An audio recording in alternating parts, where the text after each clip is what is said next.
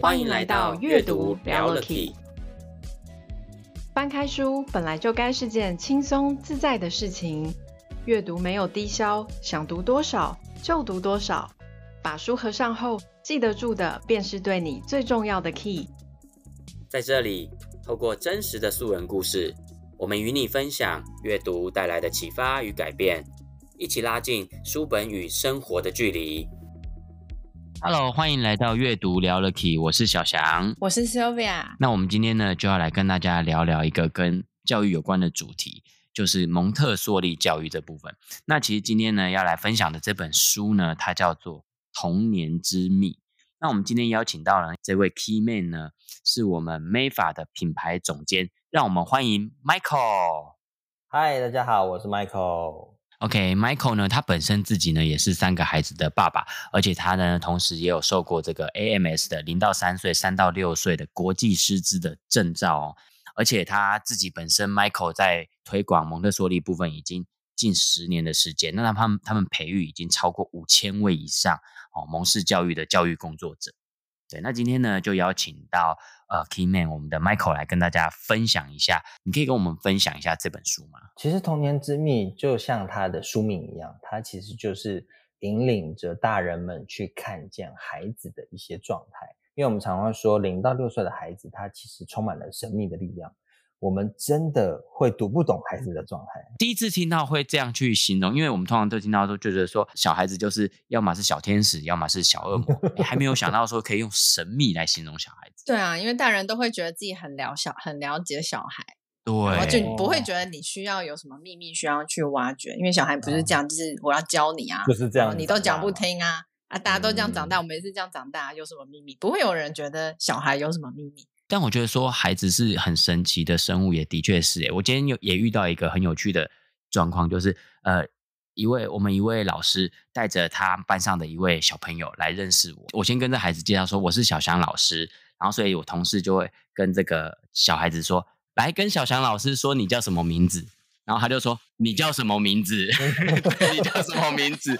我当时跟着大人真的有有一种像 Michael 讲的，我搞不懂眼前这生物在想什么感觉，好可爱、哦，还还记得模仿了，这真的很可爱。对啊，我我们我们常说，就是孩子身上有一种那种呃，我们叫做内在心灵的能量，那是我们解读不来的，我们看不懂，嗯、但它真的存在孩子的生命当中。嗯、所以零到六岁有很多的发展。为什么蒙特梭利教育里面有这么多的呃教具操作，有这么多的理论，吸收性心智、敏感期，然后赫尔美、木内美这些很多的专有名词，我们去发现儿童，去看见儿童，就是有很多东西是你没有办法这么简单去解释，所以我们才会说它是一个很神秘的能量在孩子心中去运作。那我们成人怎么去看见孩子的这些状态？所以这是这本书主要他要跟大家分享的这个部分。对对对，他就是呃，让成人们知道说，孩子跟你想象中的不一样，他不是就这么长大的，他其实有很多东西你要去了解。就是哎，好，孩子有一些秩序性，是你不知道为什么他这么坚持的。可是真的不如他秩序的时候，他会发脾气，因为他不会跟你用说的。譬如说。我们举个极端的例子好了，就是我们现在知道说有些人有强迫症嘛，很多东西你就要放到定位，放到定位。你就想象一下，孩子心中他有一个内在秩序感，他会需要知道，譬如说他睡前他一定要有一些程序，要跟妈妈抱抱，要跟爸爸抱抱，然后呢，要呃睡前可能还要吃个小饼干，上床之前一定要跟你说个晚安，然后他才要睡觉。当这个程序某一天突然错的时候，他会，他会大哭，他会闹，但他没有办法跟你用说的说哦，因为我今天没有喝牛奶，所以我睡不着，我我没有，我那个中间的那个秩序不对，嗯、对，所以这个东西叫做孩子的一些秩序感。那尤其是有一些孩子的秩序感比较强，那他的情绪起伏就会比较多。那成人如果你不懂说哦，其实是因为有一些东西在运作，所以孩子有这些情绪的时候，你就会有不一样的解读了，你会觉得孩子在。故意闹，故意跟你捣乱，嗯、然后你就会用打的，会用骂的，那就不是我们所希望看到的一个状态。哦，所以其实当父母的也要很会猜，嗯、猜这个小孩他到底怎么了。那这本书《它叫儿童之秘》，它里面是有比较 organized 的方法，可以让我们发现他们到底在想什么。就是我猜的到底对不对？我我觉得是大人一直在猜题的感觉。对啊，大人大人其实就算你看完这本书，你还是需要不断的去猜题，就是每一个情境。我我这样说哦，当你成为父母之后。宝宝的哭声，你会知道他是饿了，还是他要换尿片？听起来不一样，还是他要抱抱？不一样哦，真的不。一样还是他是假哭？真的，哦、孩子的哭声你可以去分辨他到底是什么需求。这个是身为父母的本能。那你是不是在猜？是啊，嗯、你可能猜了 A，哦，不是，再换 B，再换 C，再换 D 嘛，总会有一个对。也是 try and error。对，try and error，你要不断的试。啊，有时候可能是胃胀气、肠胀气，对不对？对所以。你身为父母，你随时都在猜。那一样，你身为老师的时候，你也会对你班上的每一个孩子，你要去知道他们的个性跟他们学习状态、发展状态。所以，我们随时都在猜，但我们猜是有原则的。你会知道说，孩子他有所谓的敏感期，他有某一些特定的需求需要被满足。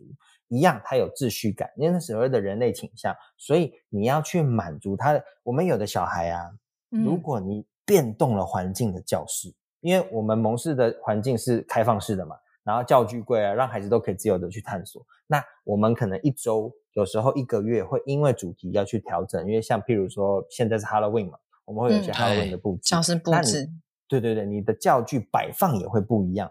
有些秩序感秩序感很高的孩子，他第二天来的时候，发现说全部环境都不一样的时候，他就会一直问老师说。为什么要这样放？为什么要这样放？啊、为什么要这样？整天哦，整天呢，因为他的秩序感被打乱了。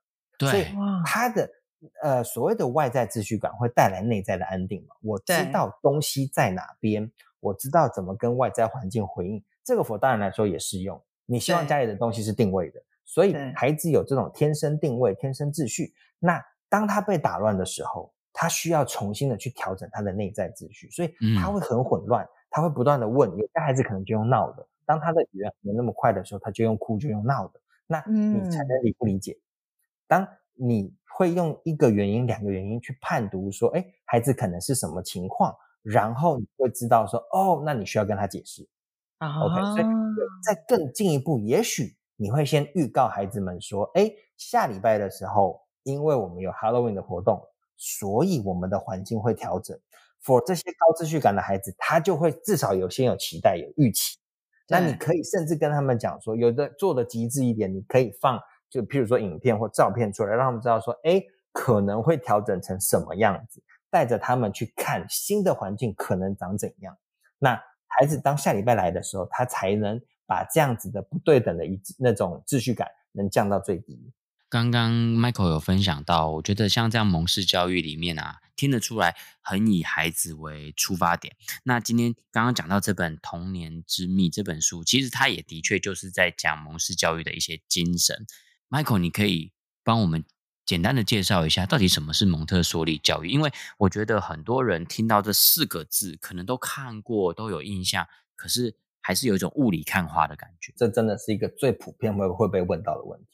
那我最喜欢分享的一件事情，就就是蒙特梭利教育，它就是蒙特梭利奶奶，她在一百一十多年前，然后她透过一个大量的观察，然后不断的记录，然后透过她的记录，她去发现孩子的一些行为模式，而这些行为模式就成就了她目前归纳出来的这些所谓的蒙特梭利的 theory，就是蒙氏理论。对，那我们透过这些蒙氏理论，像刚刚我提到的秩序性。或者是敏感期，孩子有细小事物的敏感期，还有所谓的呃口腔敏感期，很多很多的敏感期，人类的特质倾向，然后去让我们现在的成人能够去看见，能够去解读孩子的方式。所以，这是我认为的蒙特梭利教育，它是一个非常跟随孩子的状态，然后让我们成人能够去解读孩子的一种教育模式。哦，我好像听懂了。刚刚我们在讲猜嘛。那我就、嗯、我就我就发现，刚刚就是 Michael 的解释里面，他是就是创办人，他可能是用的是大数据去找到一个一个行为模式，然后用这个理论去理解、去解读、小朋友的秘密，就是他们为什么会这么做。他其实是用一个比较科学的方式，嗯、然后去建构这个理论，然后给可能父母啊或者老师一个一些参考的框架。当你要去猜孩子的时候，你可能可以看他是不是在某个什么时期，他现在是不是怎么样的反应。对对对对对，没错没错，哎，一点就通，聪明，哈哈耶！这个小孩蛮有慧根的，而且我觉得很酷诶，用这一套行为模式去观察一个孩子，去发掘一个孩子，所以其实相对跟我们传统的教育观念不一样，就是我们真的是不用去教孩子什么，而只是去观察，嗯、而且去理解它。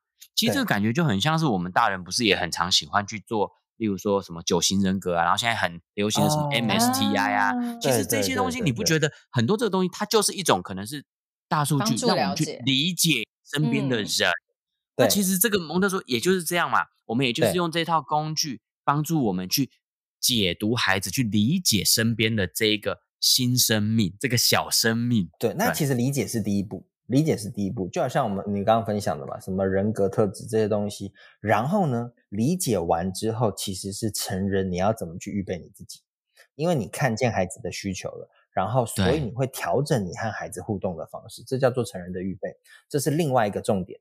再来还有第三个重点叫做环境预备，我们不教孩子，因为孩子他本身有很强大的能量在他的心中嘛，在他的内在能量，可是你要怎么让孩子的能量能够做到？自己去发挥，自己去探索，那有赖于你预备了一个很丰富的环境。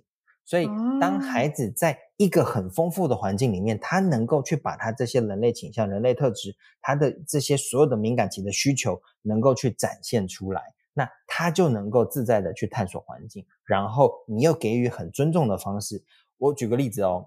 小朋友他可能在口腔敏感期，我们所谓口腔敏感期，你就想象一下，孩子很多东西抓了就往嘴边放，对，对对，大概可能四个月到一岁左右都是这种情况哦。因为这个时期的小朋友，他的嘴巴是他一个非常非常重要的器官，他要喝奶，那是他生存的一个最基本的需求，所以口嘴巴是孩子很早就成熟的一个器官，那他当然会用嘴巴去探索他周遭的环境，所以。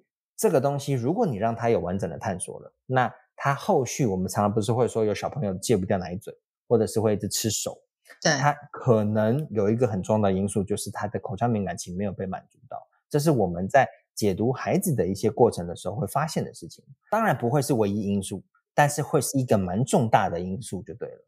对，你回推回去看的时候，可能会是这样子。那呃，什么叫预备好的环境？就是在这个时期。孩子周遭身边，我们会放很多那种小的 rattles 的东西，就是咬咬的东西，各种材质。对对对，固齿器。然后现在做了各式各样的形状嘛，米饼的东西也有。那另外我们在学校现场当然会有很多的不同材质的，我们叫做教玩具，让孩子都可以抓起来咬，而且都是安全的。所以他有这样子大量的探索的前提之下，那我们后续的这些延伸问题可能就不会产生。那这就是所谓预备好的环境。那我们成人也不需要让孩子，就是你看了，如果譬如说六个月大的孩子，他是不是到处抓、到处弄？他拿到你的钥匙的时候，成人会不会说不可以，然后把东西收走？对，那会。你你累积久了之后，孩子，当你周遭的环境不适合这个孩子做探索的时候，你就必须要做过度的介入，让孩子知道说，哦，这个不可以，那个不可以。那其实是你的问题。但，但是像那个环境的这些。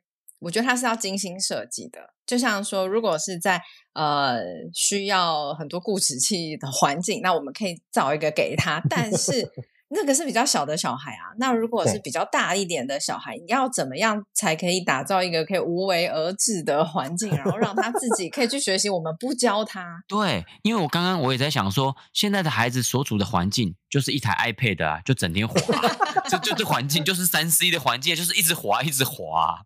所以他他最所以他发展最好的是什么？是他的食指，那看到电视也要滑，往左往右，什么都要滑一下。这真的是三 C 儿童了。但对啊，那怎么打造那个环境啊？给他这样的环境。我这样说，其实呃，零到三或三到六环境是不一样的。零到三除了有很多这样子可以让孩子探索的东西之外，呃，我们也会有所谓的断奶桌椅，因为零到三很重要的其实是很多的儿童发展的动作的发展阶段，他要从。呃呃，仰躺到翻身，到会爬行，到会服务站立，到会开始走路，这个中间所有的过程都是孩子的学习。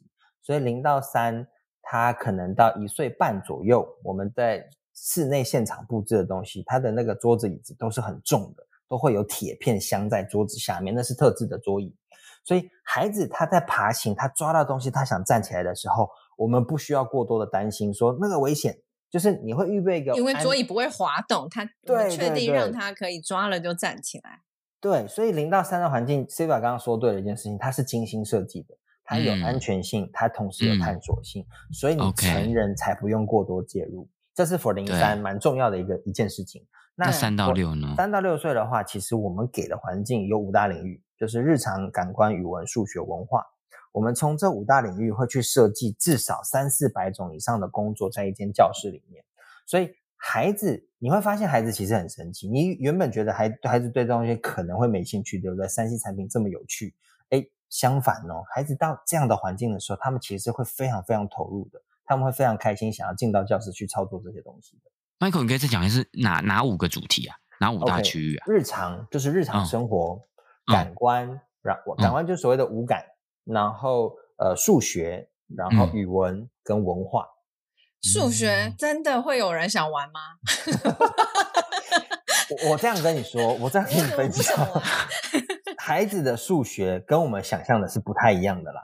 哦、对，我们会先从，我们会先从，它都是一些知识化的教具名称。譬如说，我们会从纺锤棒开始教孩子数的概念，然后再还有所谓的那个叫做那个那个那个叫做数棒，红蓝红蓝红蓝组成的数棒。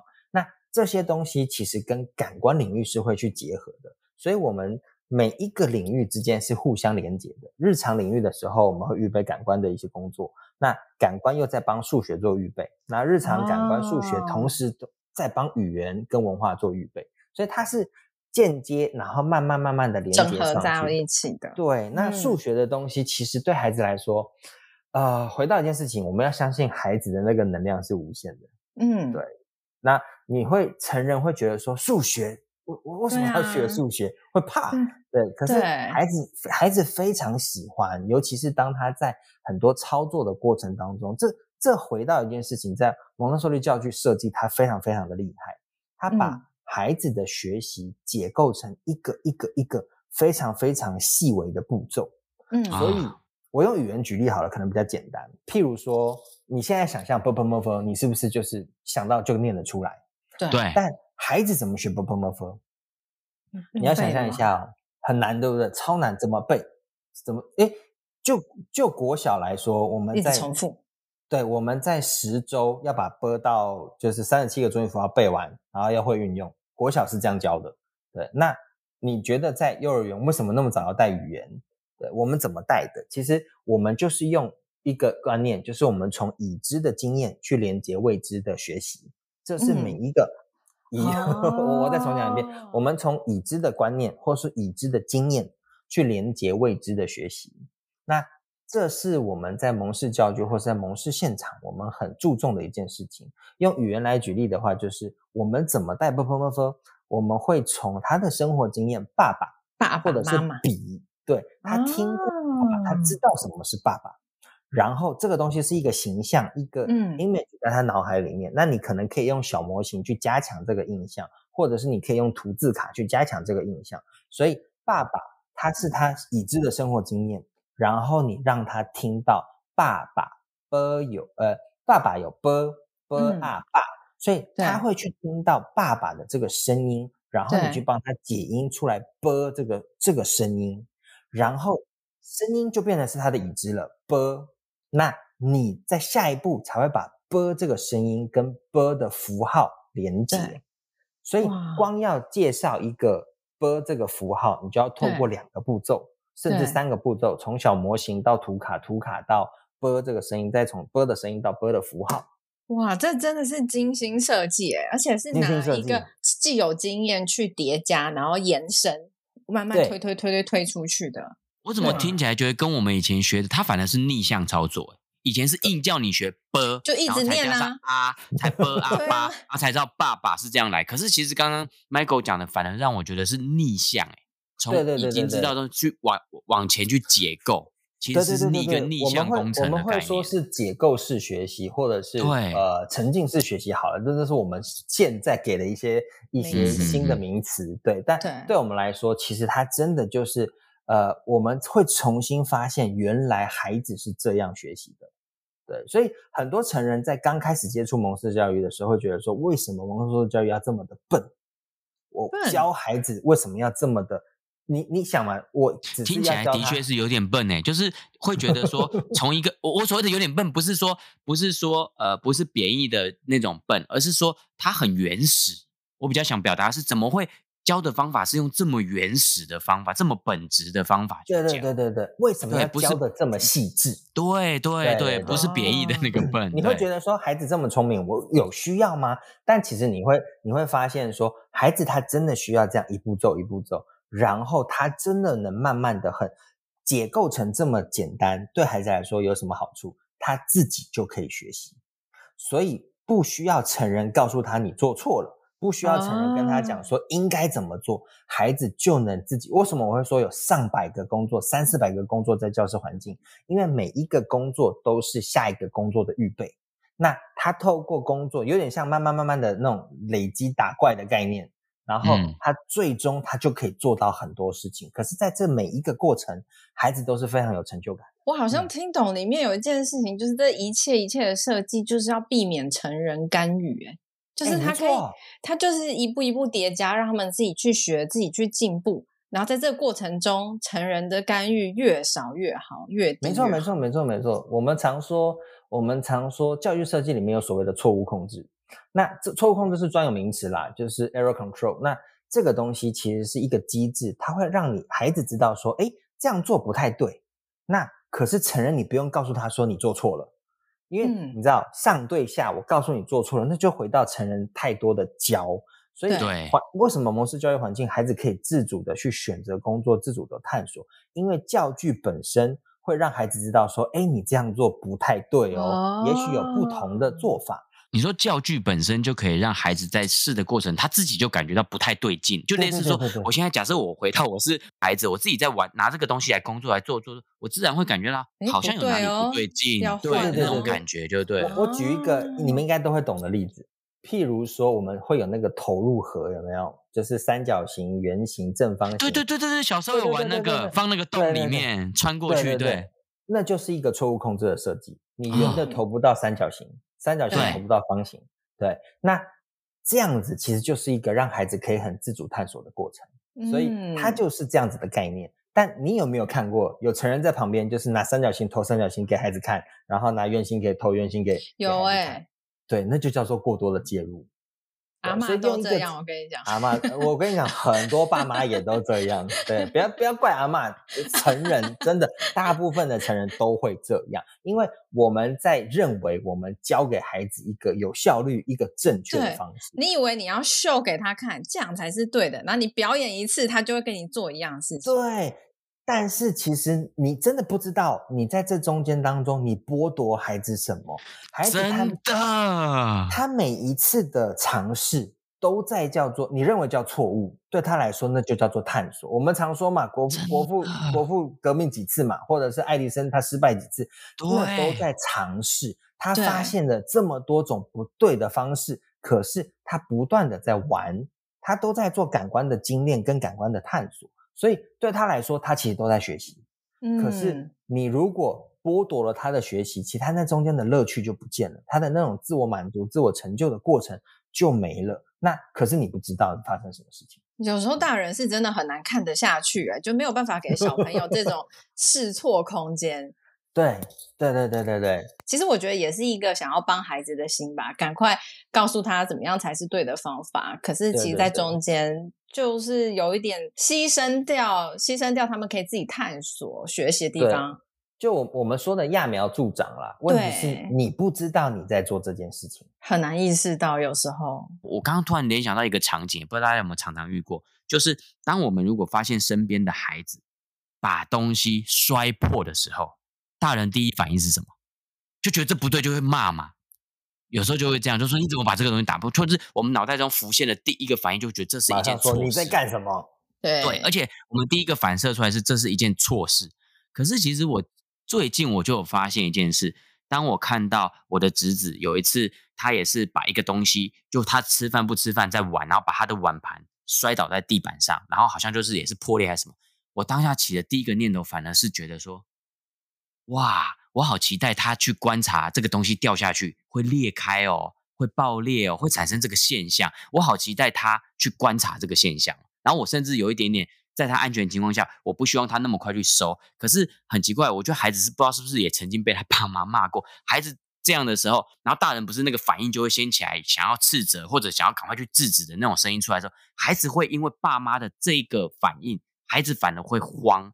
可是孩子慌反而不是因为东西掉下去，是因为爸妈的反应。是因为大人的反应。真的。对，我就会发现，我好希望孩子当下可以花一点点时间去感受那个东西裂掉。掉到地上是这个反应，他去连接那个因果。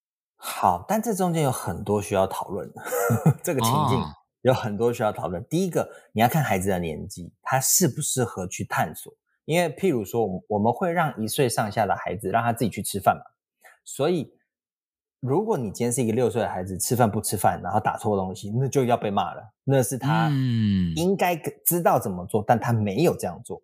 但如果他今天是一个一岁到两岁，你还在让他自主探索吃饭，那所以他可能把东西摔到地上了。那这个东西为什么会破掉？那是成人的责任，因为你一到二岁这个阶段，你会去评估评估说，给他不会破掉的东西。对，你要给他，你要给他 安全可以探索的东西。对，所以。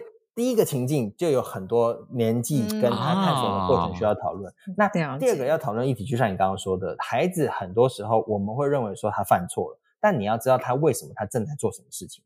所以我们在环境设计里面会去预备孩子他能力所及的东西，譬如说我们有倒水的工作，那就会有玻璃壶，他要去取水，然后要去分装。那我们有的有的学校，你会看孩子的年的年纪跟他的能力，也许你会放一个取水线在那个湖的上面。为什么要有取水线？因为你要知道说孩子他承重能力大概到哪边，那那就是成人的工作。所以你要去判断孩子他的探索能力大概在哪边，他的极限值在哪里。那你帮他预备的环境是没有那么多呃。挑战性，你要是他能够 OK 接受的，而不能太多的越级挑战。嗯，对，所以那是成人的责任。哦、对，回到一件事情，你要理解孩子嘛，然后你是有你成人要预备环境的部分。那当然，你成人不要过多的介入跟过多的骂这些东西，你会去抑制孩子的好奇心跟探索性。对。嗯，那因为像今天我们其实也有收集到一些 粉丝给我们的一些问题，嗯、那这其实第一个我想要就帮大家问问题，跟刚刚讲到的这个环境啊，或者是怎么去控制，我觉得有点关系。就是蒙特梭利因为是比较是混龄的教育嘛，那像刚刚说不同的年龄层，我们会给他，比如说太小的小孩，给他一个不会破掉的碗。那在那在教室的这个场景里面有不同。年龄层的小朋友们，那要怎么样才可以让这个这个环境都可以给不同需要、不同年龄层的小朋友使用，或者是能够激发他们，而不会让他们觉得有挫折感？因为有时候还在发展的过程中，他可能差个半岁一岁，其实他的学习能力的确就会有一些差距。但是他在混龄的过程，他看到比较年龄比较大的哥哥姐姐，好像都能够完成这些事情的时候，他怎么样避免他有一种？自己心里产生一种落差感，甚至会产生一种挫折感。挫折感是不是？对，了解。好，简简单来说，其实你们可以想象一下，一个两三岁的孩子，两岁多的孩子，好了，他进到教室环境，会吸引他的工作，跟一个四五岁、五六岁的孩子进到教室环境，会吸引他的工作，其实本来就不一样。哦，这个东西，对，成人不需要过多的担心。你预备了一个四百个工作好了，那。会吸引不同年龄的孩子去做不同的工作，这个的确，你要相信你的环境预备。再来是你要去看见孩子都有所谓模仿的能力，所以呃，小的孩子他看见大的孩子在做的时候，他也许他会想要去尝试。那你你可以让他去尝试看看。那当孩子真的有挫折，他尝试很久，他真的做不到的时候，你也不用去跟他讲说，哎，你做错了，因为其实他自己知道他没有完成这个工作。对对对。你可以跟他讲说，哎，好，谢谢你今天的尝试。那我们可以试试看下一个，之后我们再来试试看这一个。你只需要让他知道说，我们可以再去尝试别的。所以你会去知道说，哦，这个东西对他还是太难，因为你也可能会想看他怎么去挑战。对，所以你要你要知道孩子的能力，你也要知道每一个教具它的前一个甚至是前前一个的工作在哪边。我、嗯、我举个例子哦，日日常来说，我们会从全手抓到三指抓，然后到手腕的工作，到手臂的工作，然后一直到大肢体的自我照顾。所以它是从简单一路到难的。所以你今天你一个孩子，如果他一来他就做一个最难的，可能对呃清理贝壳的工作好了。诶，那需要很完整的前面的全手三指到手腕、手臂的工作，整个的协调，那他当然会做不好。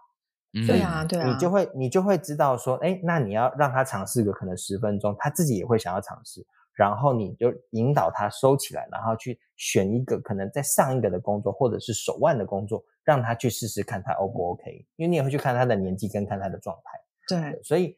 你要很了解你的环境设计适合什么样年龄层的的状态，然后去引导他去选择可能适合他的工作，因为你可以邀请孩子，然后一起来示范什么工作，你可以一对一示范给他看，或者是我们有一对多的示范，你会去观察你的孩子有没有在看你的工作，你就会知道他有没有兴趣。嗯，所以其实，在环境中还是要给他一个引导，不是说就是。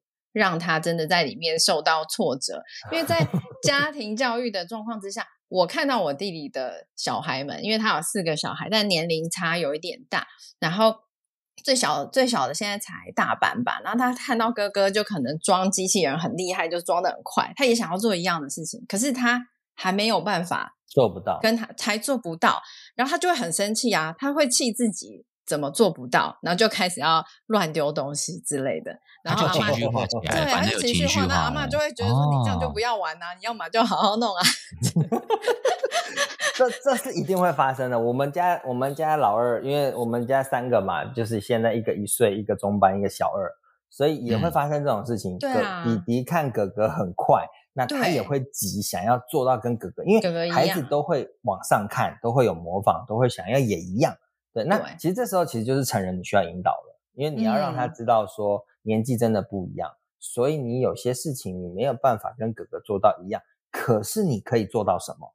嗯，就是那需要耐心跟陪伴的，那个那个跟整个，因为那是居家环境，那跟蒙氏的整个教育设计跟环境状态不一样。对，可是那个就会牵扯到成人你需要有更多的陪伴，而且这个是平常，因为不会只有单一事件，它会是非常多事件的累积，譬如说。哥哥可以不穿尿片了，那我可不可以也不要穿尿片？我们家老二真的很常会跟我说：“哎、嗯嗯欸，我也不想穿尿片了，因为哥哥都不用。”对，那我们就我们就会跟他讲说：“不急，你真的想要借的时候，我们可以一起来调整。”所以那需要每一件事情你都让孩子知道为什么，然后可以引导，嗯、让他知道他现在就是这个年纪，他要做到什么样的事情哦。所以他需要很长时间的引导。所以说，是不是假设我遇到这样的情境的时候，其实我就要让那个觉得还跟不上的孩子，我反而要陪着他去体验，去创造他自己可以获得成就感的经验。可以这么说，可以这么说。那你也可以用举例的，你也可以跟他讲说，譬如说，你看美眉，她现在是不是只会什么？那可是你已经会什么了，所以你有一个上的比较，你也有一个下的比较，你也会给他一个定位值。而且这不只是单纯就是 for 一个小孩哦，老大也会说哦，他好羡慕哦，妹妹到现在都还可以做什么做什么，为什么不用怎样？可以做那么基本，为什么我不行呢？对，我就一定要怎？因为老大已经小学了嘛，你就是要 早起嘛，你就是有很多功课嘛。他在写功课的时候，他弟弟在旁边玩玩具嘛。那老大会不会有这种想法，说为为什么弟弟现在都可以这样，我我就要怎样？有时候请他们做家事，嗯、他们也会说为什么我要做，为什么弟弟不用做？对对，你们那你们还记得小时候当你提出这个问题，你爸妈都怎么回应你吗？我竟然还记得哎、欸，你厉害，我没有印象哎。例如说，例如说，他说，例如我以前会说，为什么为什么弟弟还可以睡到饱，或像刚刚那个例子嘛，可以不用那么早起床？可能爸妈就会直接回应说，你以前也这样过啊。就你以前享受过这个福利啊，他就会这样一句话堵你，就说你以前也经历过这个，有这个福利过了，你过了这个时期了，所以现在不能再这样了。他们就会这样一句话，对啊，或者是父母会说：“你以为你还那么小吗？他包尿布，你要不要去包啊？” 啊，对对对对对对对对，好奇怪啊，会想要呛自己的小孩。对啊，其实我觉得观念都是对的，但是你你在和孩子沟通的时候，要给更多的你知道更多的情境，更多的理由，因为你哎，孩子那个情绪是可以被理解的嘛。但当然，我们也我们也会呛小孩啦。可是这个东西，我们呛完之后，我们还是会。就是离让他知道说啊，就是不一样嘛。那你可以做到什么东西？你你享有不同的权利啊。但是那那是弟弟没有的，为什么？因为你年纪比较大，所以年纪大有好有坏，但你都需要接受，因为你就是大哥。对，所以我觉得那是你有没有站在孩子的立场？那其实孩子会去权衡利弊啊，他会知道说，哎，对，他也有爽的时候，那他也有 他也有不爽的时候，那就是他的身份。对，那。For 二哥来说，我们就他就会知道说，哦，他做不到哥哥那些东西，但是他慢慢的在努力，对。然后，但是妹妹呢，妹妹更小，妹妹更多事情没有办法自己去做，她都可以去享受。所以很多东西都是有上有下的比较，然后慢慢的孩子会知道自己的定位，而且他也会努力的去做更好，对。所以都是学习，然后都是互相的再去看，呃，兄弟姐妹之间的一些状态。那我就会很好奇的是。如果是有受过蒙特梭利教育跟没有受过蒙特梭利教育成长起来的孩子，会有一些什么样的不一样的地方？好，这也真的是很常被问到的问题。因为爸爸爸爸们来上课或者是来听我们的说明会啊、体验会，都会问说。哎，我小时候也没受过蒙氏教育啊，我也长大了，我也有很棒的 经济能力，我也可以给我的小孩去上上很好的学校。就我们我们会开玩笑，先生说，哎，那爸爸，如果你接受蒙氏教育，也许现在会不更不一样。对，但 这是真的，我觉得，我觉得你连 你连大人有这个疑惑的时候，就是有点强。哦，是吗？我我的意思是说，我觉得他连大人他就都用蒙氏的去对待他，哎。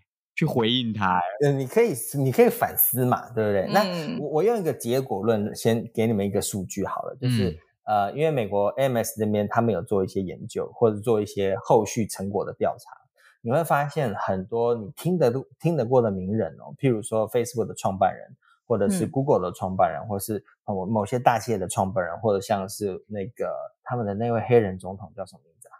奥巴马，奥巴马，奥巴马，对，一时想不起来。嗯也是他们的这些成功人士，他们的共通点就在于他们的求学阶段，求学阶段零到十八岁的这个过程当中，他们都有受过蒙氏教育哦，是不是听起来就觉得好？这个结果就够了，很惊人，很惊人。他们真的啊？为什么会有这些调查？真的，因为 AMS 他们在美国做了蛮蛮长的一段时间，所以他们有很多这样的名人，他们去调查这些，真的就是所谓的结果论。那我们我们回到孩子身上来看好了，其实你会发现蒙氏的孩子跟非蒙氏的孩子，当你把他们放到一个陌生环境的时候，他们展现出来的行为会非常不一样。我我也用孩子的行为结果来看哦，嗯，蒙氏的孩子你会发现说，应该说你也不要讲蒙氏非蒙氏好了，有些孩子他在环境里面，他很需要黏在爸爸妈妈身边，他没有办法敢去探索环境，你会发现他真的很黏黏黏大人。那有些孩子呢，是一出去就跟疯掉一样，冲来冲去的，没有任何规矩的，这都是非常极端。那你会发现，有一些孩子，他在环境当中，他敢去自主的去探索，可能去操作，他同时偶尔可能会需要回头看一下爸爸妈妈在不在，嗯，有没有在观察他，他要有一些安全感的依附。那慢慢慢慢的，他知道说，OK，爸爸妈妈都会在那边观察我，我是 OK，我是安全的，他们不会离开。那我就能够自主的去这个环境里面去探索，这是一个呃蛮简单的去判别说，这些孩子稳不稳定，有没有安全感，有没有独立性，他能不能够自主的在环境中去探索，去自主的去学习的一个状态。那这就是蒙氏跟非蒙氏孩子的一个差别。我觉得这种状态感觉很棒诶。很棒，很棒。可是我必须要要先说了，不见得一定就是猛士非猛士，而是你有没有给孩子足够的这样子的安全感、探索感，而且你有没有尊重他、理解他，让他知道他能够去做这些事情，而不会像我们一开始说的被骂，然后不被理解，然后不听他说话。我我们常说了，孩子他有所谓的成长的必然性，一定会长大成人。那他长大成人完之后，他变成什么样子？不见得是要一定要接受过所谓的 Montessori education，这没有一个必然，但是他需要有他的独立自主性，他要有能够自主探索，对他要有足够的安全感。那这些孩子他在未来他能够更好的去适应环境，这些东西是有直接连接性的。嗯、所以再回到另外一件事情，我们常说有些父母会说，蒙氏的孩子会不会没有办法很好的去做社会衔接？真的不会。如果你在一个真的很完全的状态之下，其实培养出来的孩子，他的各方面的这种适应社会的能力是没有问题。了解，了解。与其说它是一种教育的方式，我觉得还是着重在他那种精神，他怎么样真的去发现孩子，去观察孩子，去解读孩子，还是拉回到我们最前面讲的，它就是一个我们去解读孩子、了解孩子的一种方式。所以说，在这样的我们给他这样的环境的情况下，就能够养成他有足够的安全感，然后他的自主性、独立性都能够发展得很不错。OK，那我们再次的感谢 Michael 今天上我们阅读聊了 Key 的节目，希望有机会呢，可以再邀请你来继续分享关于这个蒙氏教育的一些经验。好啊，那我们这一集呢，就跟大家聊到这边。我们每个礼拜二呢，都会上新的一集，欢迎大家都可以在各大 Podcast 平台来收听我们的阅读聊了 Key。那这一集就跟大家聊到这边喽，拜拜，拜拜，晚安。